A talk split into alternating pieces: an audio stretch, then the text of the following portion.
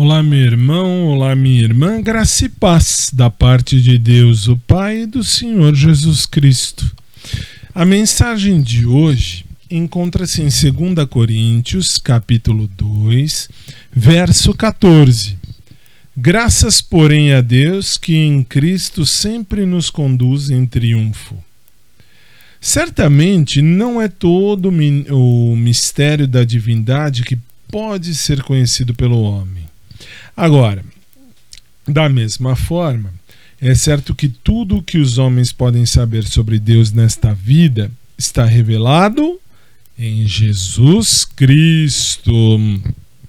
Agora, quando o apóstolo Paulo disse lá com anseio, em Filipenses 3,10, ele diz assim: Para o conhecer, ele não estava falando de conhecimento intelectual Paulo estava falando da realidade de uma experiência de conhecer Deus de forma pessoal e consciente. Espírito tocando espírito e coração tocando coração. Sabemos que as pessoas gastam muito tempo falando sobre uma vida cristã mais profunda, mas poucos parecem querer conhecer e amar a Deus por si só. O precioso fato é que o Senhor é a vida mais profunda. O próprio Jesus Cristo é a vida mais profunda, e conforme me imerjo no conhecimento do Deus Trino, uh, meu coração se move para a bem-aventurança da sua comunhão. Afinal, é um Deus triuno, trino e triuno.